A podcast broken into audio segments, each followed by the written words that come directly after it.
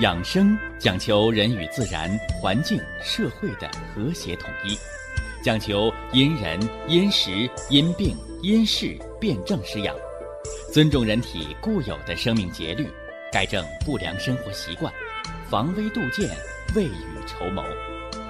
让我们一起学习、感受、实践养生的大智慧，用智慧去把握健康，用身体去感悟健康。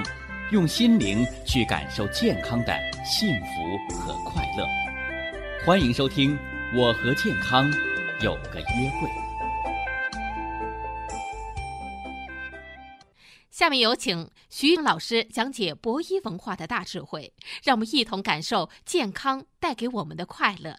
好，下面有请徐老师。徐老师，您好。主持人好，听众朋友们，大家好。啊，什么叫天年？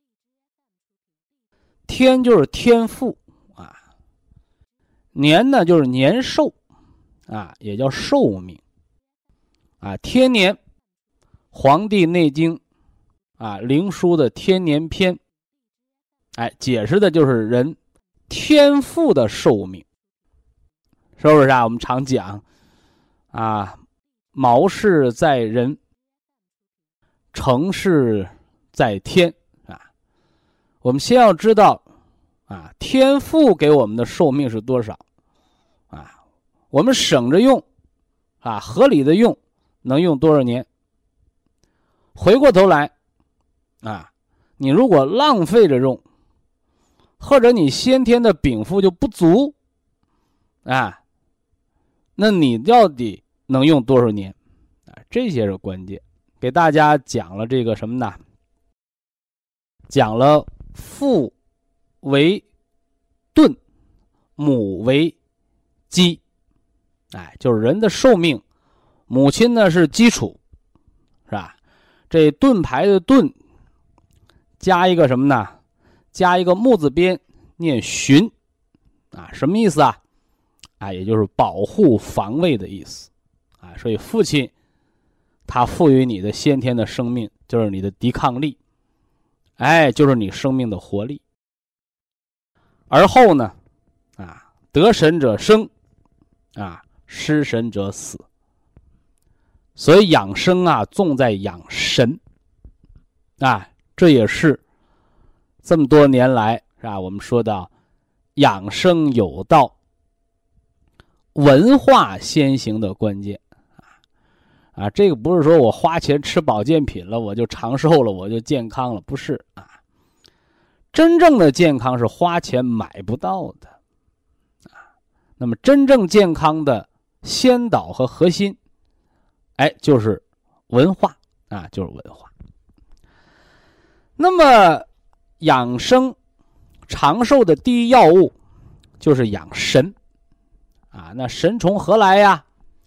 啊，神不是凭空而生的，人有三宝，精气神。你看那个草木，它没有神，它只有什么呢？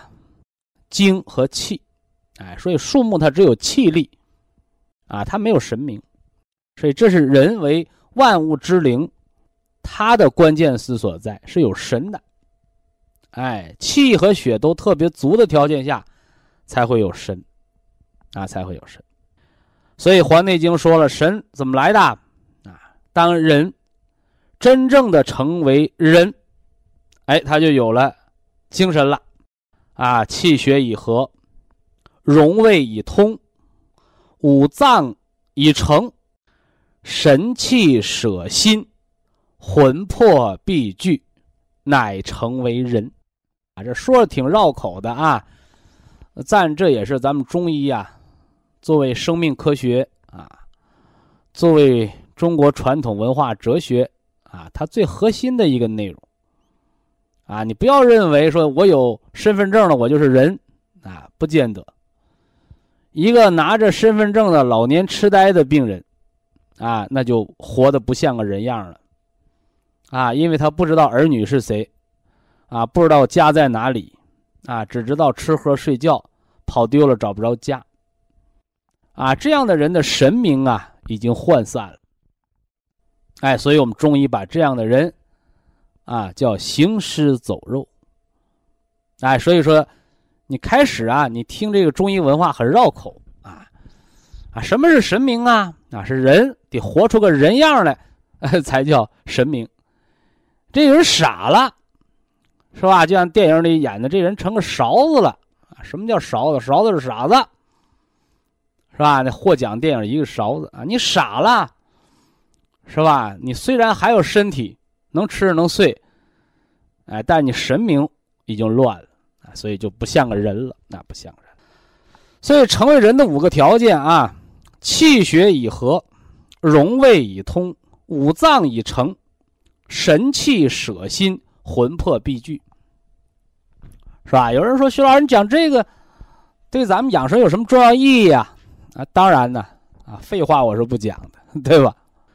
所以呀，就告诉大家，中西结合，身心同养。那西医它只能用高科技的仪器，给你照相啊、拍片啊、CT 啊、核磁啊、心电呢，各种仪器给你造你身体的结构。那查的都是身体上的疾病。那相比而言呢，这博大精深的中医药文化，我们在心身同养方面。哎，中医叫略胜一筹，啊，略胜一筹，啊，怎么个略胜一筹啊？哎，中医告诉你了，你所有精神方面的问题，它都有身体结构方面的异常。他说不对呀，我仪器检查是正常的，你那个正常叫零件没坏，但是功能是不正常。所以便秘的人没有魄力，对不对？哎，失眠的人没有精神，是吧？心藏神，肾藏精嘛，是吧？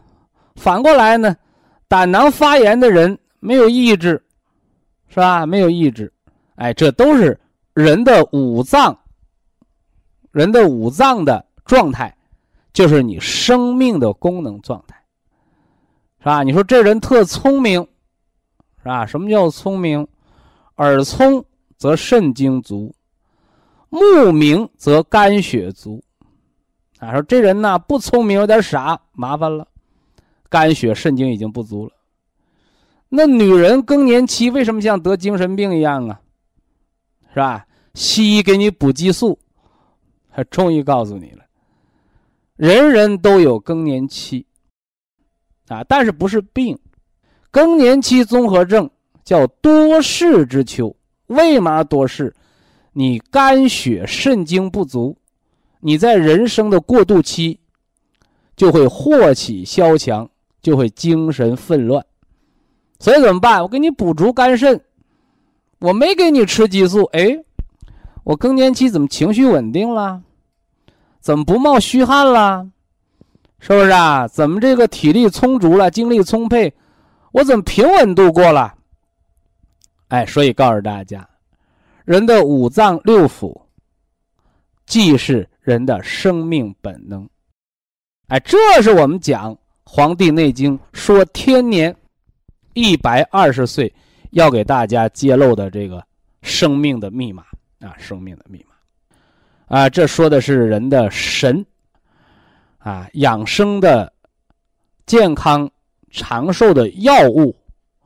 啊，表面上是在治身体上的疾病，而核心的内容，啊，而人自己能够主宰的关键之所关键，啊，就是你能不能掌握你的心神，能不能正确的引导你的心神，因为这心神引导着五脏的功能，是吧？有人开始不理解，谁想得病啊？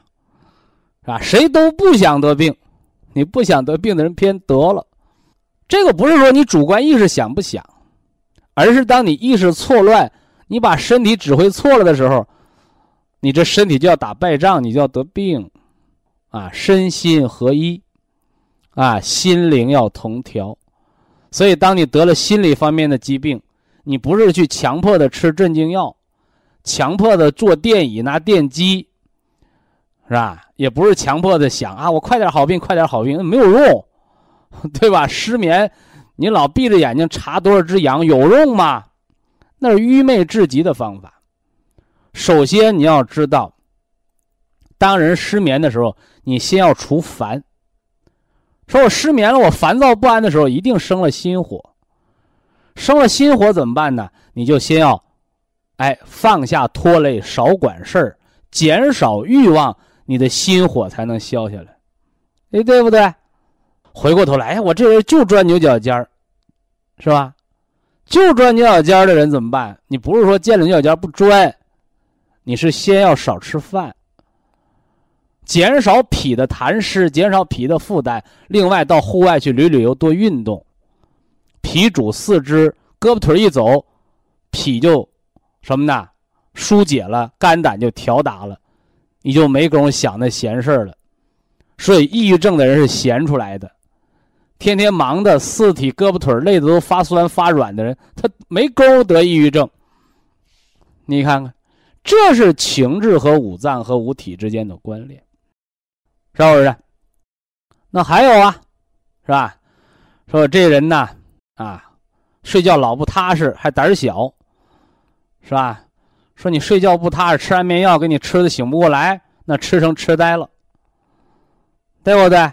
啊，你胆小，你吃什么东西胆大？哎，中医告诉你了，这为肾经所主，是吧？怎么才能胆大？我把你肾经补足了，你就可以泰山崩于前而不乱。把你肾经固摄了，你就可以睡得踏实。外边打雷把你惊醒了，你肾精足，你翻个身还能又睡着，而不至于心慌后半夜睡不着。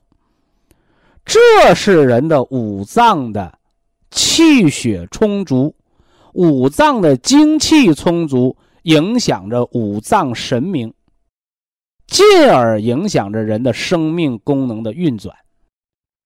哎，所以这是中医站在一个更高的高度啊，去看人的生命。以下是广告时间。博一堂温馨提示：保健品只能起到保健作用，辅助调养；保健品不能代替药物，药物不能当做保健品长期误服。呃，天年养生智慧当中啊，它涵盖了四个方面的内容啊，四个方面的内容啊。呃，第一。啊，第一就是生命从何而来啊？母为基，父为循啊，生命是父母给的啊。呃，第二呢，告诉何为生命的主宰啊？是神明啊，绝对不是生死由命，富贵在天，都听天了啊，天老爷说了算啊？不是的啊，我命由我不由天啊。这个叫什么？叫。后天的学习，啊，叫性相近，习相远，啊，你后天接受不同的教育，哎，人就有后天不同的能耐。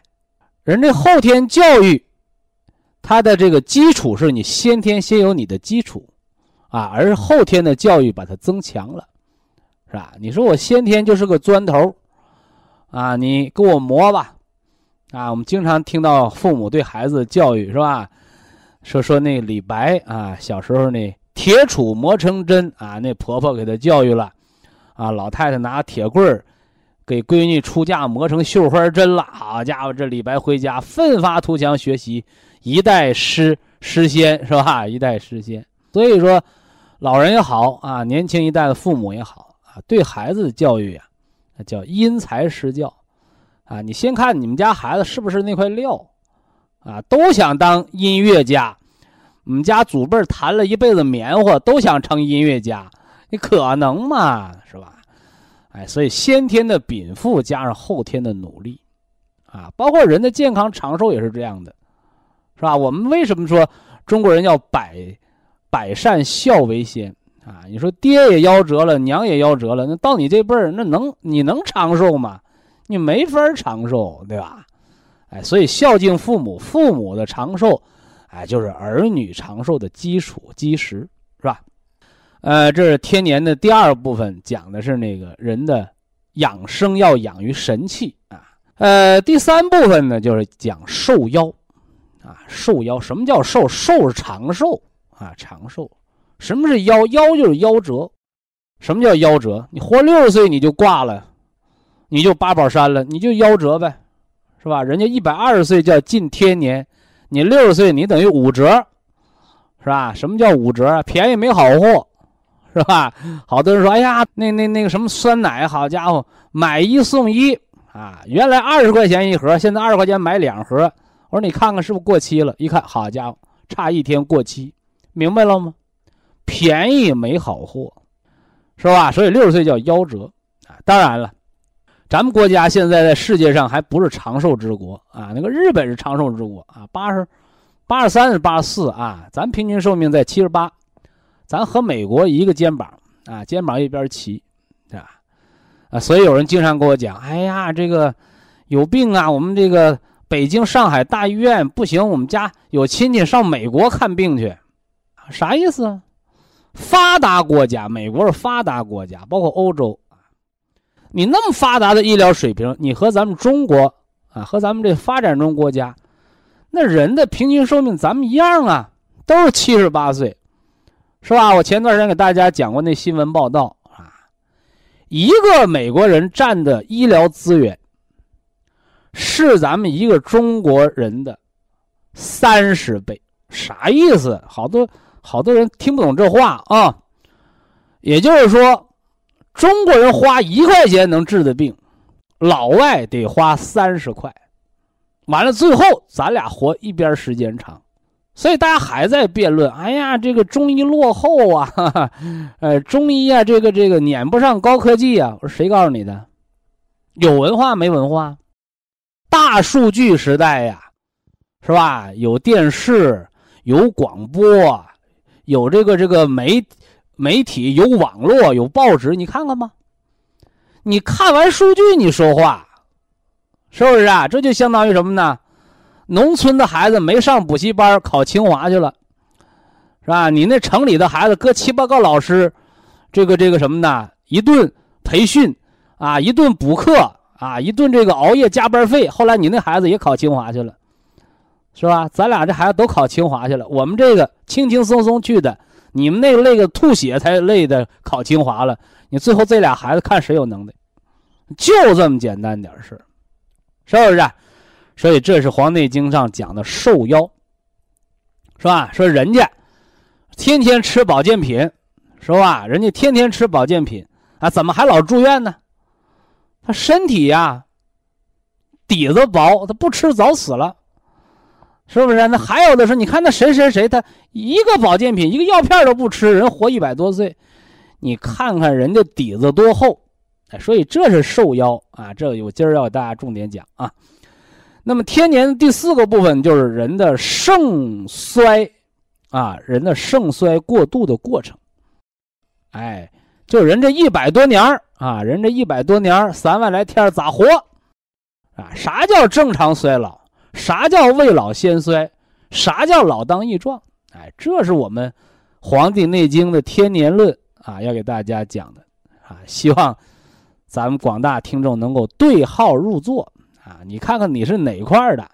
你是不需要吃保健品也能活一百岁的，你还是吃着保健品勉勉强强的能达到国家平均水平不错那样的啊？你对个号，哎，这是人《黄帝内经》给大家揭示的。呃，概括的讲了这个天年的这个四部分内容啊，第一部分、第二部分讲过了啊，今天说第三部分啊。说人之寿夭各有不同，是吧？或夭寿啊，或猝死，或病久啊。愿闻其道。说这人呐，有的夭折了，啊，不到六十岁就死掉了；有的呢，啊，更倒霉啊，猝死，三十多岁挺强壮的，啊，嘎嘣一下就死了。你这这，那还有呢，啊，还有的那个久病在身。啊，就是现在，啊，大家打电话向我问问题，那长长寿那话，哎呀，我一体多病啊，这就叫病久病多啊，人的病还多，病的还久，怎么回事啊？哎，这这里什么道理呀？啊，人还有长寿的，啊，说人和人差距怎么那么大呀？哎，我们今儿就给大家说说这里边的差距啊。呃，岐伯曰：“啊，他先说的是这个长寿啊。收音机前听众朋友，你听着啊，什么样的人你不吃保健品也能活一百二十岁，是吧？你有没有这样的资格？啊，你这个父母啊，啊，给没给你这样先天的元气？听着啊，要说了啊，五脏坚固，哎，这是第一条。”血脉调和，啊，血脉调和。第二条，肌肉解力，啊，肌肉解力，是吧？第三条啊，呃，第四条，皮肤致密，啊，皮肤致密，啊，呃，第五条，营卫之行不失其常，啊，这第五条啊，就是你。你那个什么叫营卫之行不失其常？哎，我贫血呀，你还想活一百二十岁？你贫血低血压，你那叫营血不足。那还有呢？哎呀，我老爱感冒啊，那叫胃气不足。啊，那第三个发言的，我老过敏，你那胃气亢盛，这就叫营卫失常，是不是啊？所以人长寿的人，第一不贫血，第二不爱感冒。哎，第三个呢，没有过敏症，对不对？哎，这是长寿的这个第五条啊。呃，长寿第六条啊，呼吸微徐，气以度行，啊，气以度行，啥意思？说这人喘气儿啊，就跟吹棉花似的，很柔和，气息匀和，长寿。是吧？我们中医把这叫气定神闲呢，是吧？反过来，你看这人喘气，好家伙，呼气带喘的。你坐旁边，你就看他呼气呼气带喘的，喉咙里边有口痰，那口气儿倒不上来了。你还跟我谈什么长寿？是不是？一口痰上不来，那就心梗了，痰蒙心窍，嘴歪眼斜了。所以这是长寿人的第六第六个特点啊，呼吸微徐。就是我教大家那归息疗法，干什么呢？就是教你长寿的喘气儿的方法啊，调和五脏。这是第六个了，是吧？第六个了，呃，长寿的这个第七个啊，第七个啊，六腑化各，津液不阳啊，六腑说的是什么呢？说的是六腑的运化和津液的不扬，是不是啊？你说这个人呢，尿频啊，尿频啊，那你就说明你的膀胱经不通了呗，对不对？你这人胆囊炎，你胆囊也不通了，是吧？你老老反流性胃炎，那胃不通，是不是啊？你说这人跑肚拉稀、结肠炎，那你怎么通啊？是不是啊？你怎么通啊？所以这是长寿的第七个要求啊，第七个要求就是六腑啊，它的运化各自得当，津液呢也能更好的啊布散啊，津液更好的布散啊。那长寿人具备了这几个七个吧？啊，我们就说七个啊。最后总结一句：各如其长，故能长久。啊，各如其长，故能长久。所以这是。长寿的人的七大特点，啊，七大特点，是吧？这个那皇帝还不怕羞啊？这只是长寿的特点，说那么给我们说说什么人能活一百岁？什么人能活一百岁？是吧？呃，下面说的是一百岁人的特点啊，一百岁人特点叫始到岁已藏。啊，肌强高以方，啊，通调营卫，三步三里起，骨高肉满，百岁乃得终，啊，百岁乃得终，啊，呃，这呢我就不逐字逐句的解释啊。这个始到岁已长，这我给大家讲过啊，就是说的是那个人中。啊，人的人中，人中在哪儿啊？照镜子，照镜子，是吧？嘴唇上面有道沟，竖着的啊，叫人中沟。啊，谁休克了、晕倒了、中暑了怎么办？掐人中啊，掐人中，掐过来了，是吧？为什么掐人中能把人救过来呀？我说这是武功秘籍。掐人中能打通你的任督二脉。哎，就像你汽车打不着火，人家拿电瓶来给你对着了一个道理，是吧？既然人不能自动，就得手动呗，是不是啊？就得手动呗。那为什么这人中沟它又深又长，人就能长寿，就能活一百岁啊？大家伙听着啊，这人中啊，它连着两条道，上面是鼻子，下面是嘴，啊。《黄帝内经》说：“天养人以六气，地四人以五味是吧？说这天养人呢，以六气搁鼻子里进去了。这土地、大地养人，种庄稼、吃粮食，还是吃飞禽走兽，都得往嘴里吃，是不是？所以这一个是气，一个是血，一个是天，一个是地，他们之间的通道，就是你的寿命。啊，就是你的寿命，是不是啊？所以说，你看有人，哎呀，整容，哎呀，我这个这个什么呢？人中沟太深，我得整容；我的嘴唇太厚，我整薄它。我说你的作死啊，作死的节奏啊！所以人活百岁，百岁的寿相在哪儿啊？第一看人中，人中沟连着鼻子和嘴，这人中沟又深又长，是长寿。而且这有变化的啊，这是有变化的。你看人得病的时候，人中上嘴唇发胖发肿，人中沟就变浅了，是吧？反过来，人睡觉睡眠特别好的时候，人中就比较深啊，这都能看出人的精力和体力来，啊，这是中医观其面相而知其元气的道理在这儿啊。这是长寿老人第一个特点啊，呃，第二个特点啊，第二个特点啊，叫肌强高以方。啊，这 什什么叫肌强？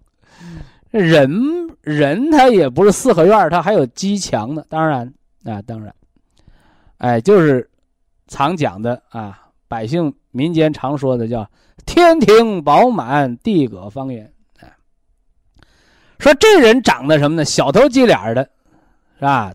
挺大个身子，挺小个脑袋瓜甭琢磨活一百岁啊，到不了。啊啊，说什么人活一百岁？积强已高啊，积强已高，高一方。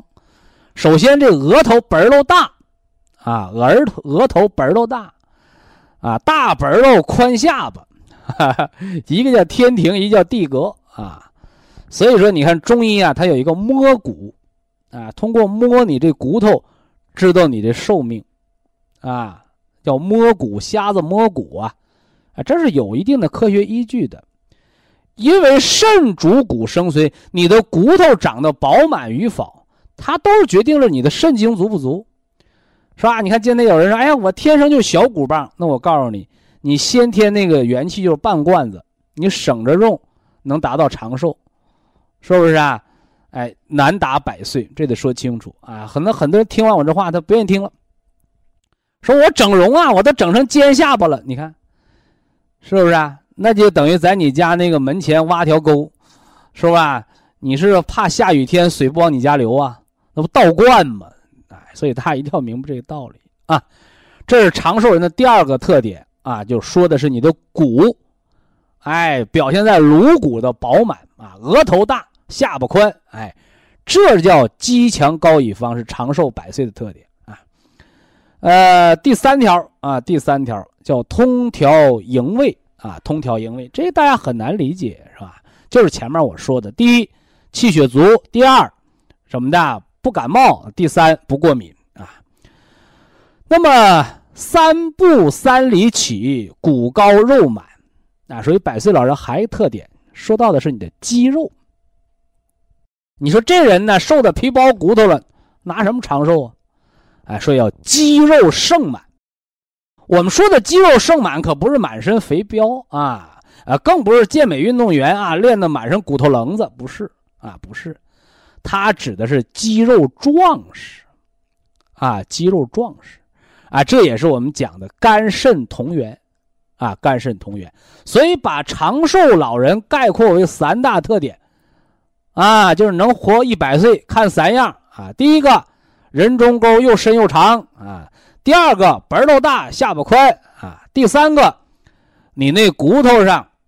啊，不是皮包着骨头，是肌肉包裹着骨头，哎，所以叫瘦不露骨。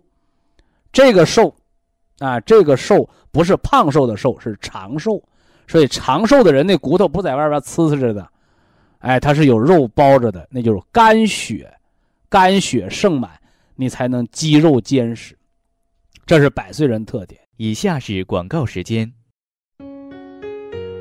博一堂温馨提示：保健品只能起到保健作用，辅助调养；保健品不能代替药物，药物不能当做保健品长期误服。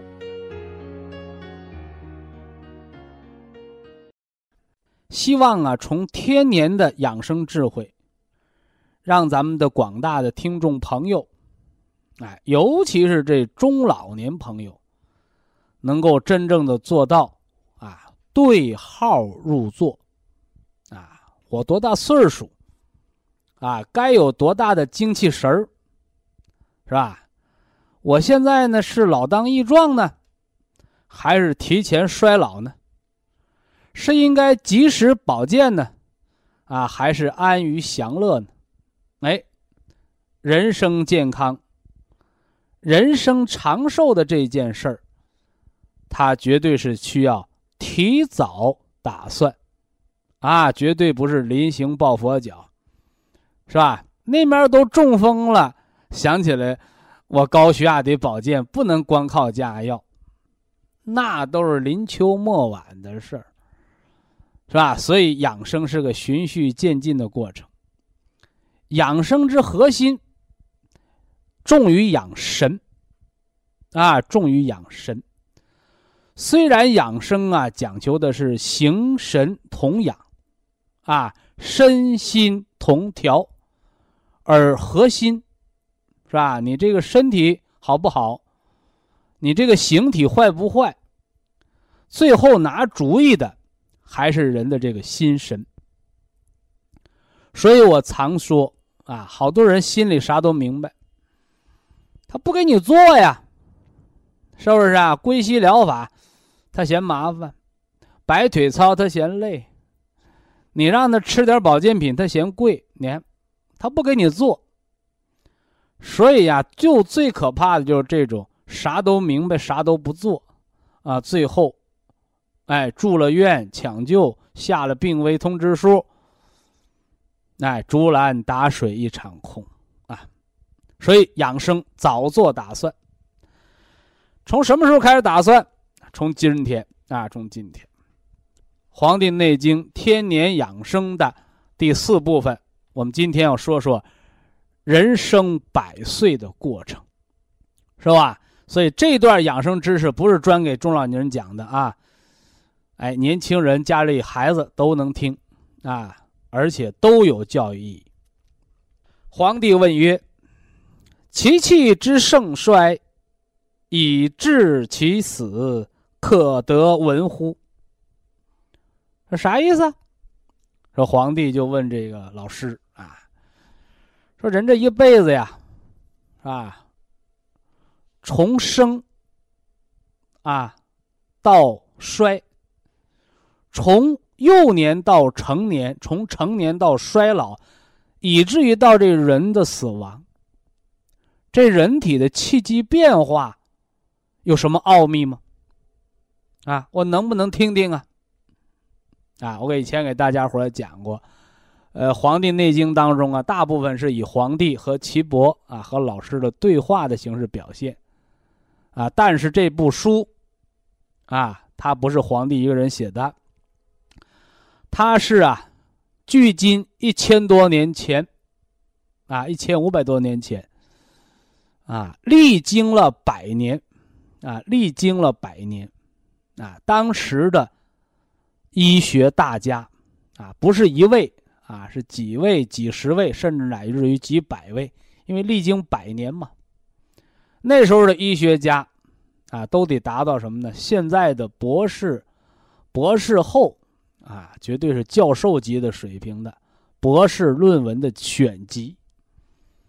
所以呢，把它整理成册，假托皇帝之名，写了这么一部中国的医学巨著，流传至今，是吧？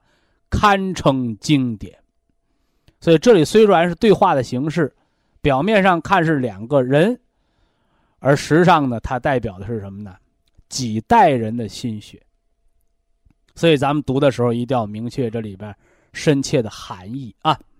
人生十岁啊，岐伯就回答了啊，人生十岁，是吧？五脏始定，气血已通，其气在下。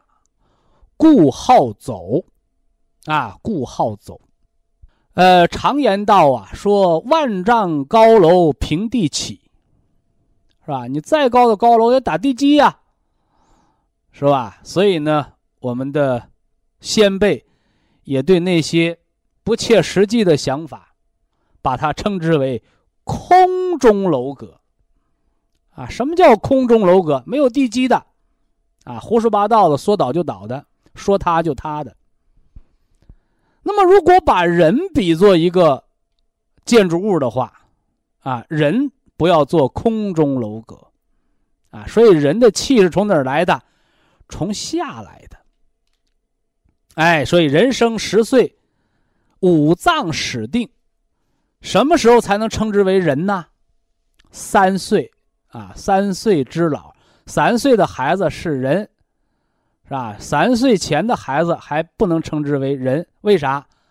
那时候五脏功能还没有全，血脉还没有通，啊，所以两三岁之前的孩子容易受惊吓，是吧？所以两岁之前还容易什么呢？尿床，是吧？大小便说不清，上不了幼儿园。说人生的起跑线从什么时候开始啊？哎，人生的第一个起跑线。是母亲的怀孕，啊，父精母血，啊，阴阳交合，啊，那是第一起跑线。第二起跑线，孩子两周岁、三毛岁上幼儿园的时候，啊，那么你这第二起跑线跑的好不好？到十岁，是吧？三岁之老啊，说都说这孩子三岁就能看出长大都有多大出息。啊，那这第一次考试从什么时候开始？十岁。啊，十岁，十岁的孩子，你们家那孩子十岁，三天不打上房揭瓦。你们家那孩子十岁，满街跑，一整就跑找不着了，一跑跑的满头大汗。或者你们家那孩子十岁，天天在床上躺着，看电视、玩手机、玩游戏，你那孩子懒得胖墩不愿意动，这孩子就见了分晓。有朋友说哪个是正常的？告诉你，就那闲不下来的孩子是正常的。哎有人说：“那徐老师，你这不是说多动症的吗？”哎，对，啊，大部分多动症的孩子长大了有大出息，啊，抬腿就跑，啊，抬腿就跑。这得做个解释啊，啊，人十岁五脏始定，什么叫始定？就五脏功能已经非常正常了。气血已通，人的气，人的气是从下面长上来的。你看庄稼从地里长出来的，人呢，有时候人是从娘胎里长出来的。哎，那那长的是胎儿，生到了之后也从地下长。所以这孩子发发育的时候叫三翻六坐，是不是啊？三个月会翻身，六月能坐着，七八个月会爬，九十个月丁生日走了，能满地跑了。这孩子正常发育，你家那孩子一岁了还在地下爬呢，不会走呢，五迟，发育迟缓，啊，这就是先天不足的孩子，啊，五迟怎么的嘞？说话晚，翻身慢，啊，爬的晚，是不是啊？牙长得慢，头发长得慢，走得慢，就这就你发育比别人慢一拍儿，那都先天不足的孩子，有的到两三岁还没发育成呢，小儿脑瘫，对吧？这都是先天不足，这咱不说了啊。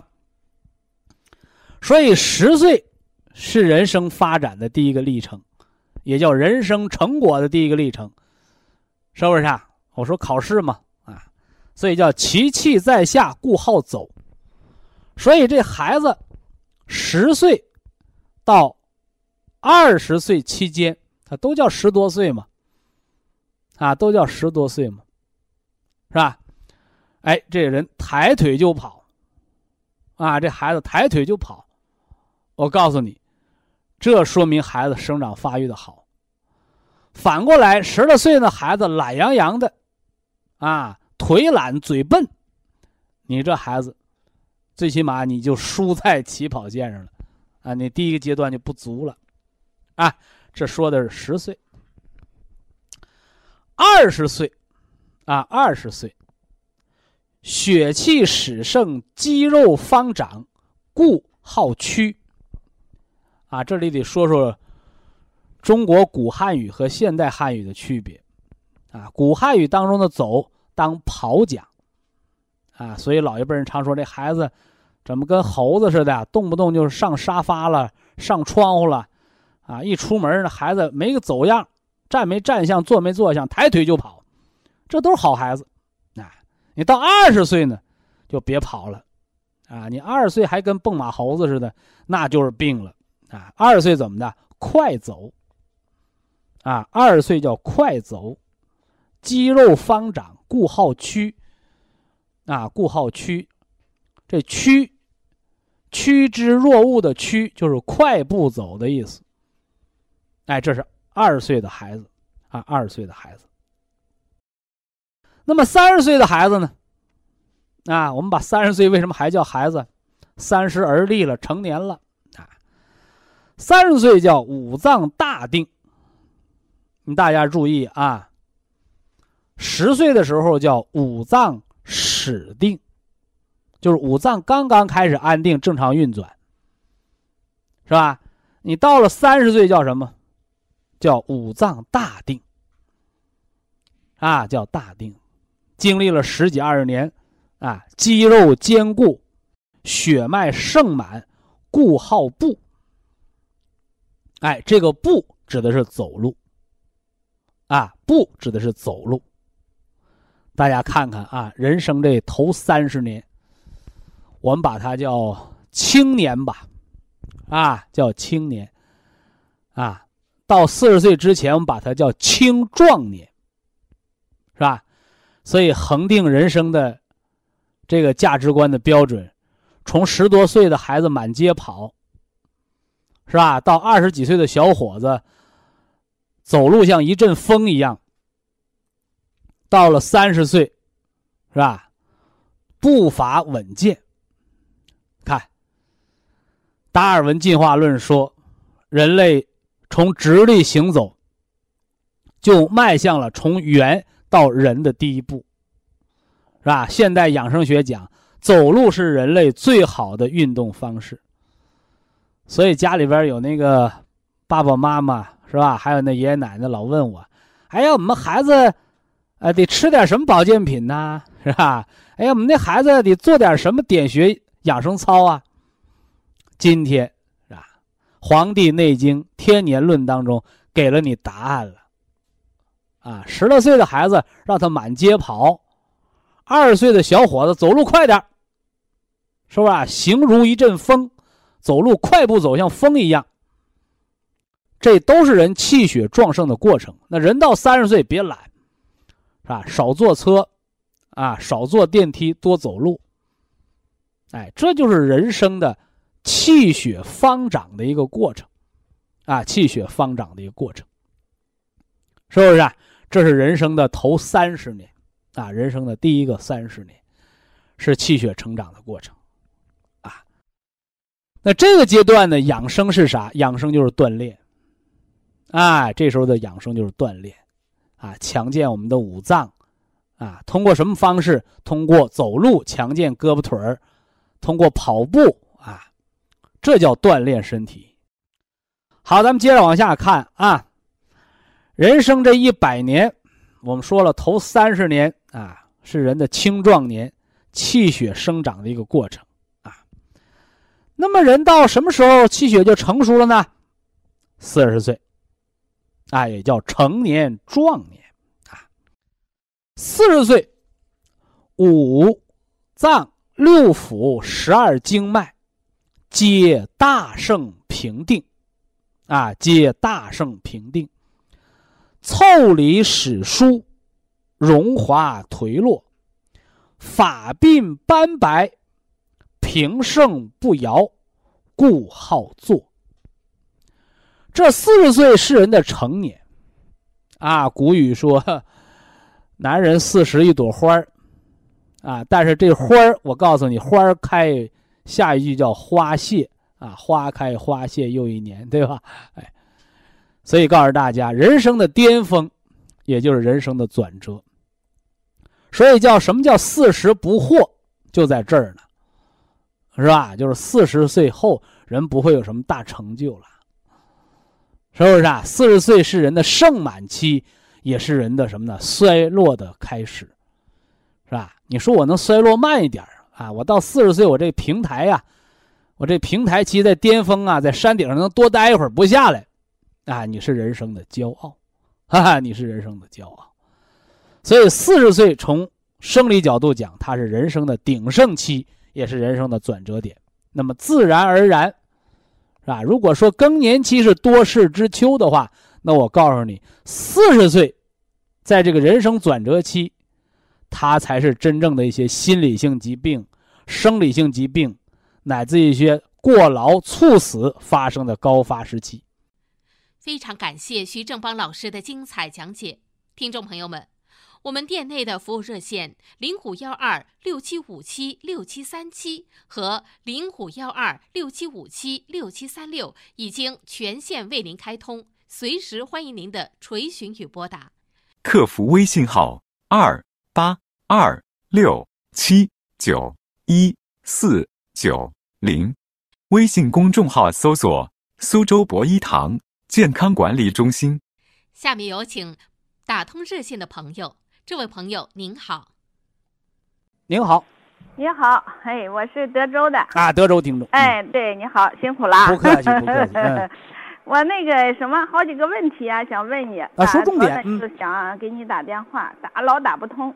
那个我呀，那个查体呀，查体就是说查那几项低，有两项低是怎么回事？我想问。我知道哪两项啊？哎，平均血红蛋白浓度。平均血红蛋白度浓度低，贫血呗。哦，贫血，那我这个就你红细胞的主要成分就是血红蛋白。哦，明白吧？就像你家做了一锅饭，啊，你搁两碗米和搁一碗米，虽然你都是一锅饭，两碗米那叫饭，一碗米那叫粥。哦，你血红蛋白低，你就贫血呗，低蛋白呗。哦，还有一个平均血小板，嗯，体积也低点。血小板低也是贫血。哦，你来月经，它就容易出血量大。你平时皮肤一滑一挤，打个比方啊，人啪给一个巴掌，健康人没事儿。你血小板低的，打出手指印儿的，紫癜了吗？哦，哦哦，我就是查体这两项，还有最主要的呢，是我这个腰，腰是怎么回事嘞？你看我躺下呀，我要是平着躺啊，嗯，我都起不来床。平常起不来床，你多大岁数？平常起不来床？我五十八，今年。给腰椎拍片子去吧。腰椎啊，腰椎啊，韧带松了，容易腰托啊。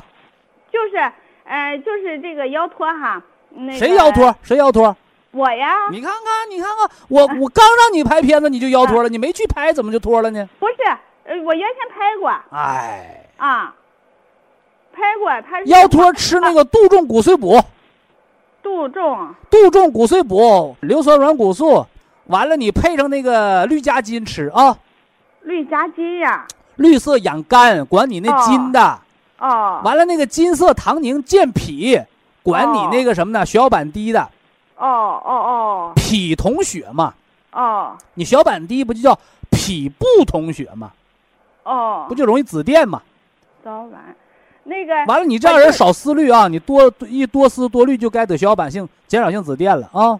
哦，这个还有我那个膝盖呀，就是说，好比说上楼啊，嗯，就好像这个身子啊特别重，是不是？我问你，啊，大树的根儿都折了，和树杈折不折哪个严重？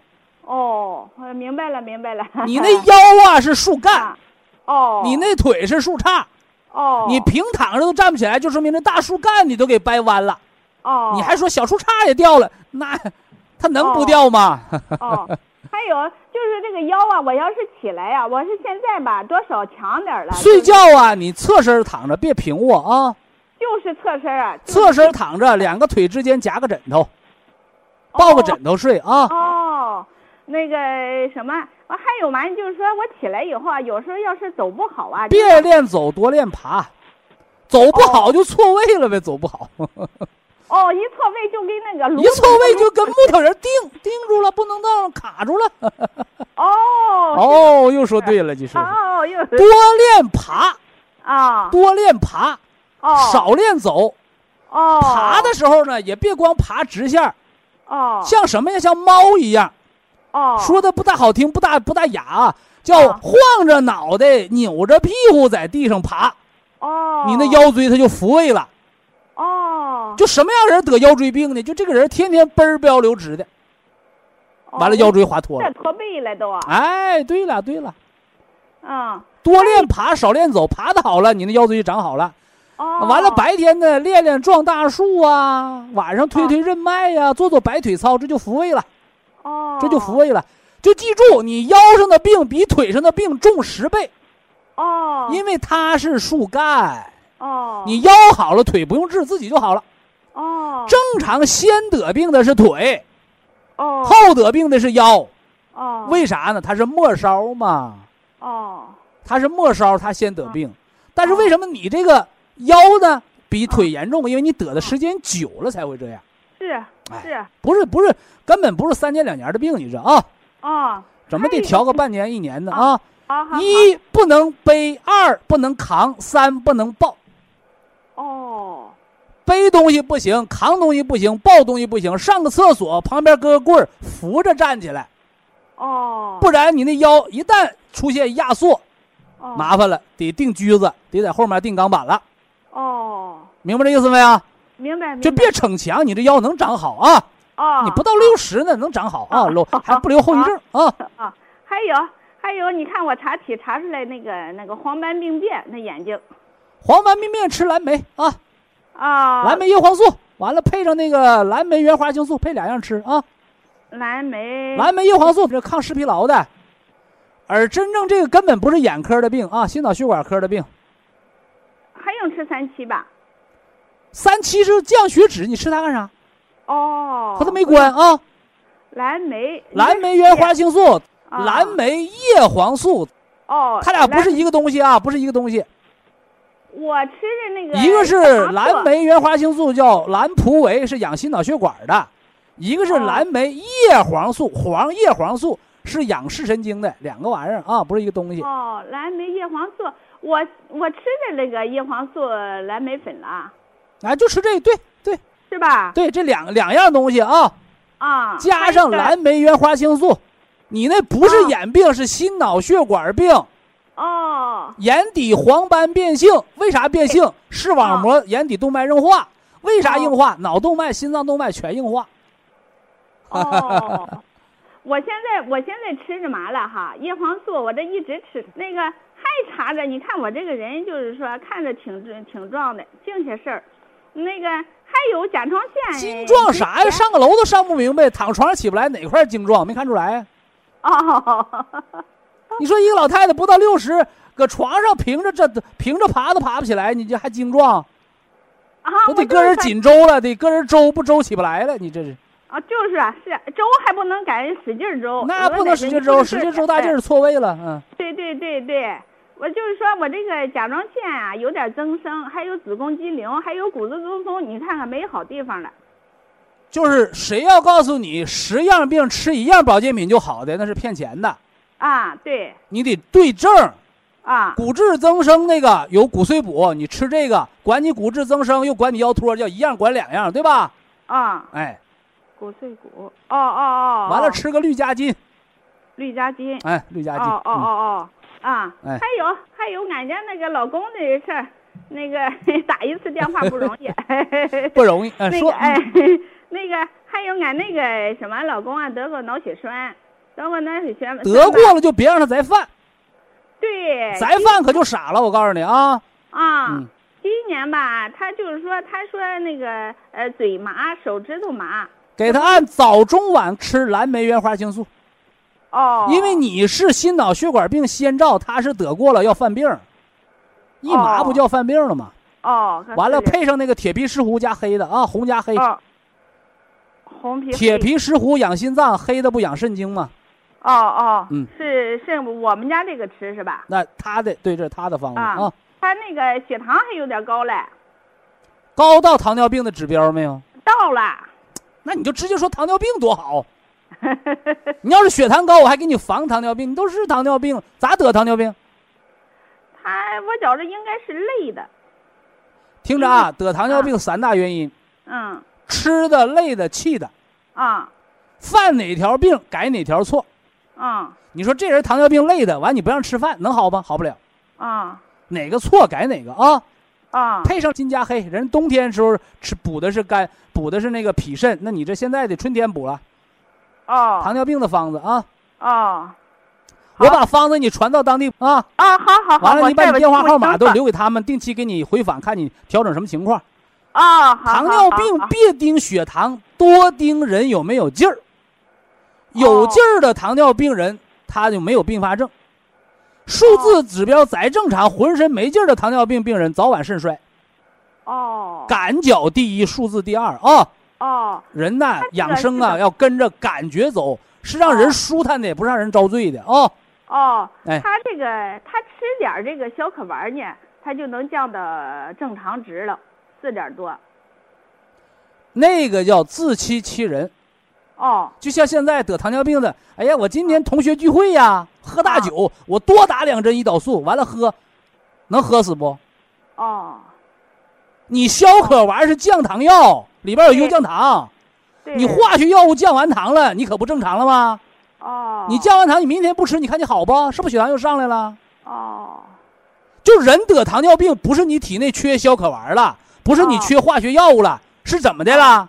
哦，你五脏六腑不干活了。哦，所以吃保健品和吃西药的区别，吃西药是降数字，哦，吃保健品是恢复你五脏自己的功能。哦，你选哪个？你要自己骗自己，我就吃药，我就不吃保健品，那你就吃呗。你看最后看到结果，笑到最后的笑的最美。哦，所以糖尿病也好，高血压也好，西药治疗最后失败吗？哦，没药了，没有药了，药不管用了。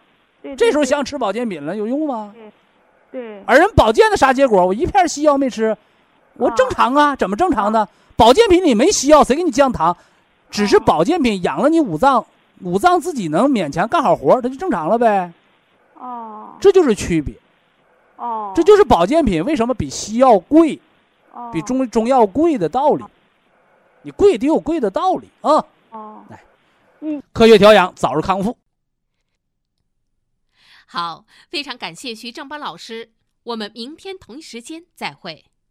听众朋友们，下面请您记好，苏州博医堂的地址是在人民路一千七百二十六号，服务热线零五幺二六七五七六七三六六七五七六七三七，客服微信号二八二六七九一四九零，微信公众号搜索“苏州博一堂健康管理中心”。好，非常感谢您的收听，我们明天同时间再会。